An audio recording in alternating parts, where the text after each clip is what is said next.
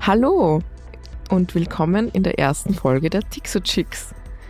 Angie, bist du auch so aufgeregt wie ich? Ja, ich glaube, ich habe heute die zwei Kaffee nicht braucht. ich hüpfe ja mehr auf diesem Sessel rum. Aber ich freue mich schon extrem drauf und äh, ja, bin gespannt. Ich auch. Äh, in der heutigen Folge geht es darum, was ein Untersuchungsausschuss eigentlich ist, was das alles mit diesem Ibiza-Video zu tun hat, mit dem Strache und folglich auch mit dem Rücktritt von Sebastian Kurz und äh, was das Projekt Ballhausplatz ist. Schmidt AG, fertig. Kriegst eh alles, was du willst. Ich bin so glücklich, ich liebe meinen Kanzler. Elf Tage nach diesem Chat wird Thomas Schmidt offiziell Chef der ÖBAG. Mittwoch früh ist es zu mehreren Hausdurchsuchungen im Umfeld der ÖVP gekommen. Die Wiener Meinungsforscherin Sabine Beinschab war bis letzte Woche vor allem dem Publikum der Tageszeitung Österreich bekannt, für die sie seit Jahren politische Umfragen macht teils gefälschte Umfragen zugunsten von Sebastian Kurz, die das Finanzministerium bezahlt haben soll. Ja. Aber vorbei. das alles miteinander Elli, vermischt wird. Ja, Sie kennen das Geschäft. Ja, Fürs Inserat ja. gibt es ein Gegengeschäft, oder? Ja, natürlich. Natürlich. Und was es jetzt braucht, sind stabile Verhältnisse. Ich möchte daher, um die Pattsituation aufzulösen, Platz machen, um Chaos zu verhindern und Stabilität zu gewährleisten. Angie, warst du am 17. Mai 2019 eigentlich am Ballhausplatz? Ja, ich war tatsächlich dort. Äh, es war echt eine gute Stimmung. Ich kann mich noch gut daran erinnern, wie ich zu den Venga Boys getanzt habe. Das war irgendwie dieser lustige Part von dem Ganzen. Aber eigentlich war ich einfach nur entsetzt, äh, was ich davor gesehen habe äh, in der ZIP mm, als sie das Video präsentiert haben und wie, wie sie gezeigt haben, wie Strache versucht, die Republik hier zu verkaufen. Äh, und deswegen, ich habe da einfach das Video gesehen und gedacht, Herr, das geht nicht, äh, das kann man nicht machen und bin einfach ähm, sofort zum Ballhausplatz gefahren, als ich gesehen habe, dass äh, dort eine Demo organisiert wird ähm, und habe echt mit den ganzen Leuten vor Ort äh, demonstriert und äh, manchmal kann Demonstrieren auch super Spaß machen, weil es war an dem Tag auch super warm. Das heißt, es war ein, eher ein Fest, weil wir gesagt haben, hey, es ist vorbei, Strache muss auf jeden Fall gehen, beziehungsweise die ganze FPÖ, sie muss gehen. Also es war schon äh, ein einschneidendes Erlebnis auf jeden Fall. Ja, voll. Also ich kann mich auch noch erinnern, dass ich das Video gesehen habe und im ersten Moment war ich so, ja, das wird jetzt einfach wieder unter den Tisch gekehrt, nächster Skandal, passt schon. Und dann ist aber da doch so ein Flow reingekommen und so eine Bewegung und irgendwie waren dann alle so in Aufbruchstimmung, auch am Ballhausplatz. Aber im Endeffekt sehen wir jetzt trotzdem, dass ein Skandal den nächsten jagt und wir jetzt schon den zweiten Untersuchungs Untersuchungsausschuss in Zusammenhang damit haben. Und irgendwie ist das schon ein bisschen deprimierend. Aber ich bin jetzt einmal gespannt, was die Julie Herr, unsere SPÖ-Nationalratsabgeordnete, die auch im Untersuchungsausschuss sitzt, dazu zu sagen hat, was sie am 17. Mai 2019 gemacht hat und ob sie auch am Ballhausplatz war. Disclaimer. In dieser Folge kommen zwei Namen häufiger vor, deswegen werden wir sie ganz kurz erläutern. Zum einen Wolfgang Sobotka. Wolfgang Sobotka ist Nationalratspräsident und Vorsitzender im Untersuchungsausschuss. Ihm wird von der Opposition Befangenheit vorgeworfen, da der Glücksspielkonzern Novomatic 120.000 Euro an das Alois Mock Institut, dessen Vorsitzender Wolfgang Sobotka ist, gezahlt hat und darüber hinaus nochmal 8.000 Euro an ein von ihm dirigiertes Orchester. Siegfried Wolf. Sigi Wolf ist ein Investor und Geschäftsmann. Er war zum Beispiel äh, in den Aussichtsräten der Strabag, vom Verbund und von Siemens oder auch der Staatsholding ÖIAG, heute auch bekannt als ÖBAG. Sigi Wolf ist auch bekannt durch die im vergangenen Jahr stattgefundene Übernahme der Mannwerke in Steyr. Und ihm wird vorgeworfen, dass äh, Steuerschulden in Höhe von 630.000 Euro erlassen wurden. Es gilt natürlich die Unschuldsvermutung. Natürlich. Hallo Julie, schön, dass du bei uns bist. Hallo. Ähm, ich habe gerade mit der Angie drüber gesprochen, was sie eigentlich am 17. Mai 2019 gemacht hat. Sie war am Ballhausplatz damals. Weißt du eigentlich noch, was du an dem Tag getan hast, Wie waren deine Eindrücke, Erlebnisse? Ich kann mich tatsächlich noch minutiös erinnern, wirklich, weil es war damals EU-Wahlkampf und wir haben schon monatelang Wahlkampf gemacht und es war irgendwie zwei Wochen vor der Wahl und ich war extrem fertig und habe mich kurz einmal niedergelegt. Und wie ich wieder munter geworden bin, habe ich irgendwie 70 entgangene Anrufe auf meinem Handy gehabt und ich habe mir gedacht, oh mein Gott, was ist jetzt passiert? Und dann habe ich gar nicht, ich habe niemanden zurückgerufen, ich bin einfach nur auf ORFAT gegangen und dann war das. Und dann habe ich zwei Minuten später, habe ich unserem Büro geschrieben, wir müssen eine Demo organisieren. Und dann haben wir diese, diese Ballhausplatz-Demo organisiert. Und es war quasi Sekunde für Sekunde arg. Und ich kann mich noch so genau daran erinnern, weil auf einmal waren einfach zehntausende Menschen dann auch bei dieser Demo. Einer davon war zum Beispiel ich. Ja. ich finde, es war super lustig, zu den Wenger Boys zu tanzen. Das hat extrem ja. toll gepasst. Ich glaube, die Schwierigkeit ist, oftmals zu verstehen, was jetzt eigentlich diese ganze Ibiza-Affäre, wo es ja auch schon einen Untersuchungsausschuss gab, mhm. jetzt tatsächlich mit dem jetzigen Untersuchungsausschuss zu tun hat. Ja, also im letzten Untersuchungsausschuss ist man quasi diesen Aussagen von Strache nachgegangen, wo er sagt, es gibt diese Spender. Ja, diese Spender sind Idealisten, also die wünschen sich dann Steuererleichterungen und so weiter und hat versucht aufzudecken, ne, wie war das? Waren Gesetze käuflich? Also hat quasi eine, ein reicher Mensch hat spenden können und hat danach bekommen, was er wollte und das Ergebnis ist, ja, das ist passiert, das können wir heute so sagen, das ist belegt in mehreren Fällen. Nur man ist dann draufgekommen, ähm, vor allem war das die ÖVP, die diese Politik betrieben hat. Also Strache hat besoffen auf Ibiza oder unter Einfluss sonstiger Drogen, ich weiß es nicht davon gesprochen, aber die ÖVP hat das jahrelang zu ihrer politischen Geschäftspraxis gemacht und hat daraus ein, ja, ein Politikmodell entworfen. Und das wollen wir jetzt in diesem Untersuchungsausschuss aufklären. Was sagt eigentlich unsere Verfassung dazu? Artikel 53 Absatz 2 von mir besagt, Gegenstand der Untersuchung ist ein bestimmter abgeschlossener Vorgang im Bereich der Vollziehung des Bundes.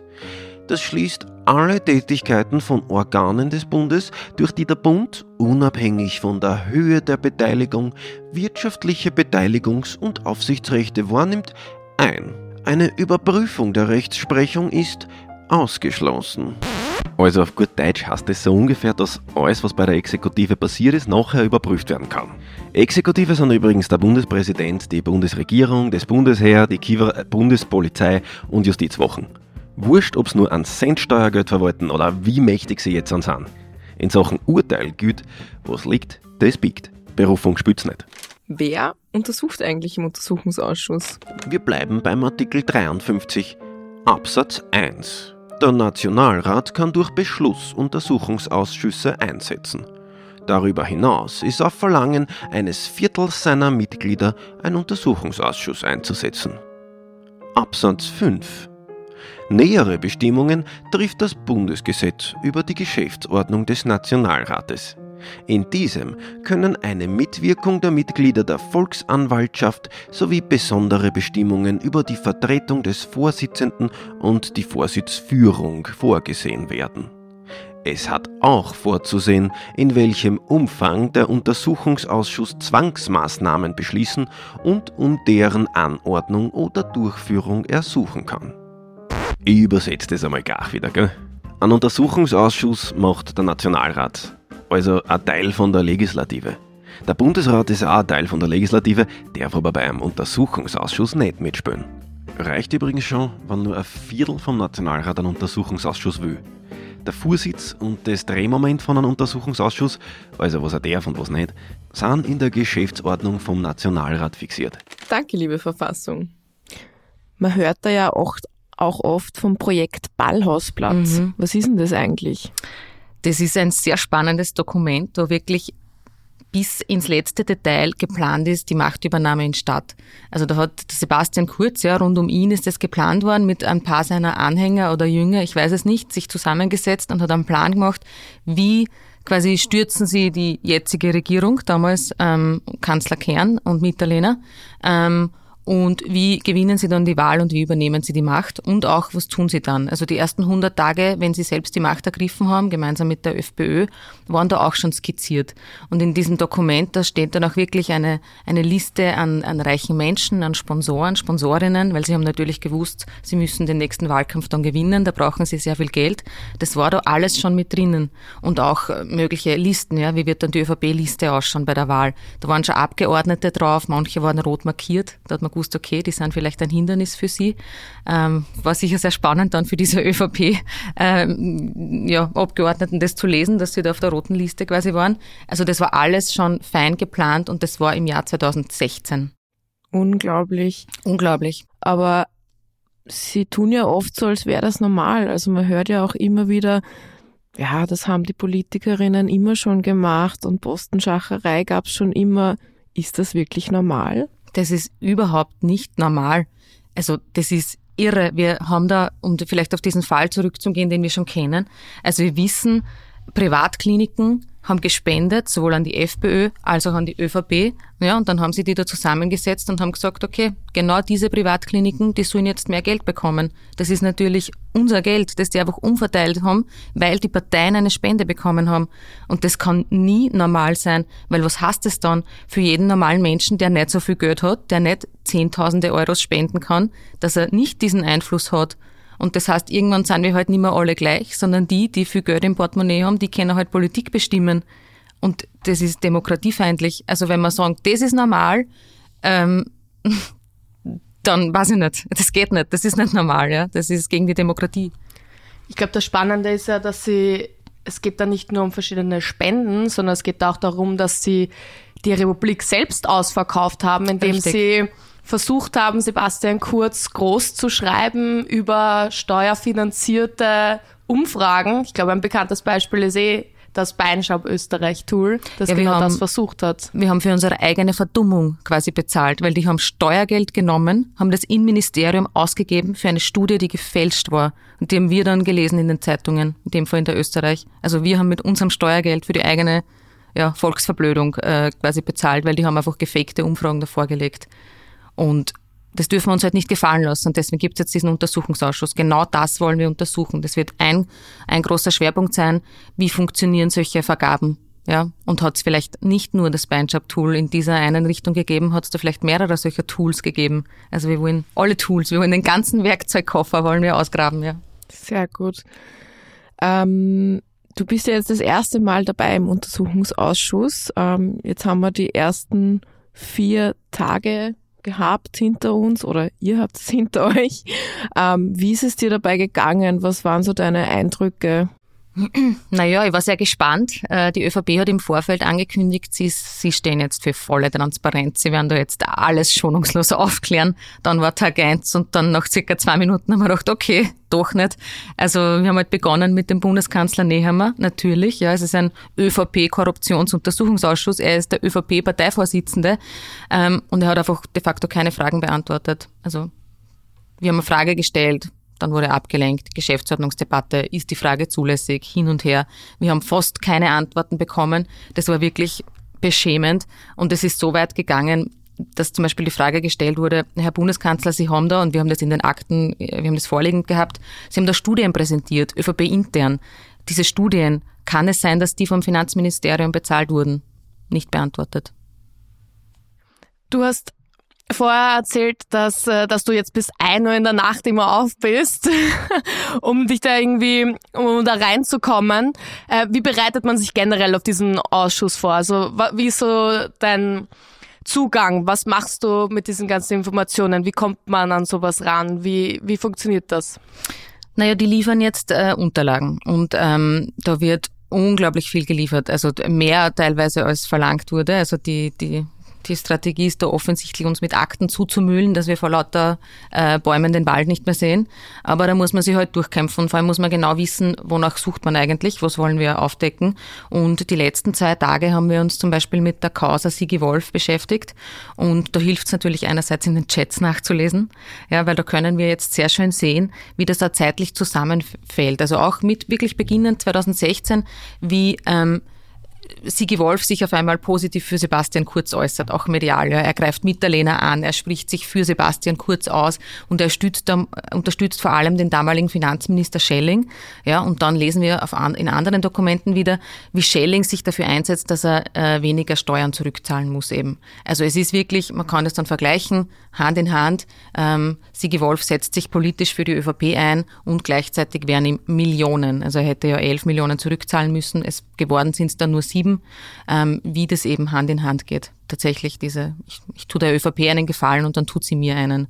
Und das Problem ist, dann sind wir halt nicht mehr alle gleich, weil jeder von uns muss seine Steuern zahlen. Ähm, auch Sigi Wolf, ja, auch wenn er mit der ÖVP Golf spielen geht, ähm, hat er trotzdem seine, sein, ja, seine Steuern zu bezahlen. Und wir sehen vielleicht, wir sehen dann auch, es geht ja nicht nur darum, dass er diese Steuern nicht als Ganzes zurückzahlen wollte, sondern für die Jahre, wo, wo er das nicht getan hat, werden dann auch noch Zinsen angefallen. Und selbst da weigert er sich, die zu zahlen, obwohl ihm eh schon Millionen quasi nachgelassen wurden. Und da sehen wir dann in den Unterlagen, wie das beginnt. 2016 äh, wirklich dieses, dieses Drama und sich dann weiterspielt, das ganze Jahr 2016, das ganze Jahr 2017, das ganze Jahr 2018, wird da drei Jahre lang versucht, für den Sigi Wolf Partei zu nehmen, dass der, obwohl der Multimillionär ist, nicht dann noch ein paar hunderttausend Euro Zinsen zahlen muss. Und das ist dann schon sehr erschütternd. Ja. Und da muss man halt wissen, in den Unterlagen, wonach sucht man. Aber wir haben da einen guten Plan. Wir wollen aufzeigen, wir wollen nachfragen, ist die Politik käuflich der ÖVP? Und da werden wir jetzt Stück für Stück vorgehen. Eine Frage, die sich für mich da irgendwie ergibt, ist, wenn du sagst, hey, Sigi Wolf versucht sich hier das beste Filetstück rauszuholen, dann braucht es aber auf der anderen Seite auch jemanden, der ihm die Stücke runterschneidet. Und das ist doch die Frage auch, oder? Inwiefern da Leute im Finanzministerium hier verwickelt waren in dem Ganzen. Das braucht ja dann meistens immer zwei Seiten. Ich schätze mal, das wird ja auch stark beleuchten. Genau, also ähm, und wir haben äh, gestern äh, zum Beispiel die zuständigen äh, Personen im, im Finanzamt, die da draufgekommen sind, dass da Steuern fehlen, ähm, gefragt, ob, ob sie das irgendwie wann anders auch erlebt haben, sowas, ja, einen soartigen Fall, der so lang dauert, wo sich der Generalsekretär im Finanzministerium einschaltet, ja. Also muss man sich mal vorstellen, wenn ihr jetzt, Angie, wenn du irgendein Problem hast, geht meistens nicht der Generalsekretär vom Finanzministerium her und schaut noch, ah, musst du da jetzt zahlen oder nicht. Es ist eine Einzelsteuerfrage, da geht es um eine Person und das halbe Ministerium setzt sich ein, ja. Also da sieht man wirklich, die Beamten, äh, die für uns alle quasi da sein sollten, haben halt da die ÖVP-Agenda quasi erledigt und das, das darf nicht sein. Und, und der, Entschuldigung, das wollte ich sagen, dieser Beamte im Finanzministerium, den haben wir dann gefragt, äh, war dieser Fall eigentlich einzigartig für ihn? Und er hat gesagt, ja, sowas hat er noch, hatte er davor noch nicht erlebt. Also, wenn es um die reichen Sponsoren der ÖVP gibt, da wird dann einfach anders vorgegangen. Und obwohl wir jetzt schon den zweiten Untersuchungsausschuss dazu haben, sehen wir irgendwie trotzdem noch, dass Politik für die Reichen gemacht wird. Also in Anbetracht der Krise finde ich es ja unglaublich, dass man noch immer ähm, Steuersenkungen sehen, wie zum Beispiel die Abschaffung der Spekulationssteuer, die geplant ist, ähm, während ähm, für normale Menschen nicht so viel Entlastung kommt. Ähm, aber naja, so ist das eben anscheinend bei der ÖVP. Äh, eine abschließende Frage haben wir für dich noch, Julie. Und zwar, du hast ja vorhin gesagt, dass es relativ schwierig ist, Fragen beantwortet zu bekommen, dass es dann eher um Geschäftsordnungsdebatten geht.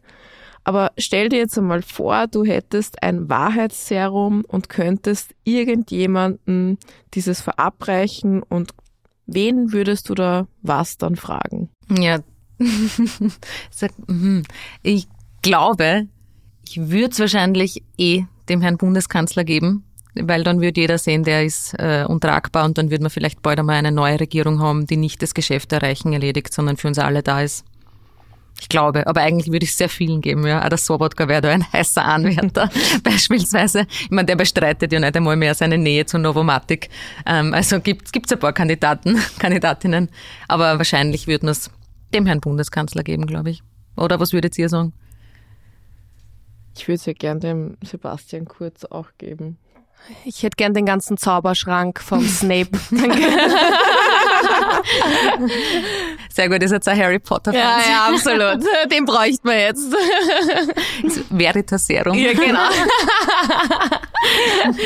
Na passt, cool. Danke, dass du da warst, Julie, und uns ein bisschen einen Einblick gegeben hast in den ganzen Untersuchungsausschuss. Ähm, und wir wünschen dir noch ganz viel Spaß beim Aktenlesen und vielleicht kommst du uns mal wieder besuchen. Ja, urwichtig, dass ihr das macht. Ich hoffe, alle Zuhörer und Zuhörerinnen bleiben dran, auch die kommenden Folgen. Danke euch für die wichtige Arbeit. Ciao. Tschüss. Ciao. Heute wissen wir, dass die feuchten Korruptionsfantasien, die HC-Strache auf Ibiza ausgesponnen hat, von der ÖVP professioneller, größer und erfolgreicher umgesetzt wurden. Aber Jasmina, es gilt natürlich die Unschuldsvermutung. Natürlich. Wenn ihr noch Fragen habt oder etwas unklar war, dann schreibt uns einfach eine E-Mail mit dem Betreff Tixochicks an jg.spoe.at und wir werden sie in der nächsten Sendung beantworten.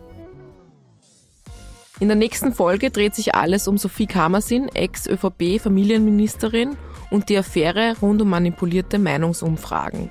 Sophie Kamersin befindet sich gerade in U-Haft. Das ist selbst in Österreich, das gerade von Skandalen äh, geprägt ist, gezeichnet ist, ein Novum. Und wir werden der Frage auf den Grund gehen, was das Beinschab-Tool ist und welche Rolle die Sophie Kamersin darin spielt. Wer ist Sabine Beinschab und was war eigentlich das Ziel dieses Beinschab-Tools. Also schaltet nächstes Mal wieder ein und schenkt unserem Podcast ein Herz. Wir sind die Tixo-Chicks. Was die ÖVP schreddert, fügen wir für euch zusammen. Mit transparentem Klebeband.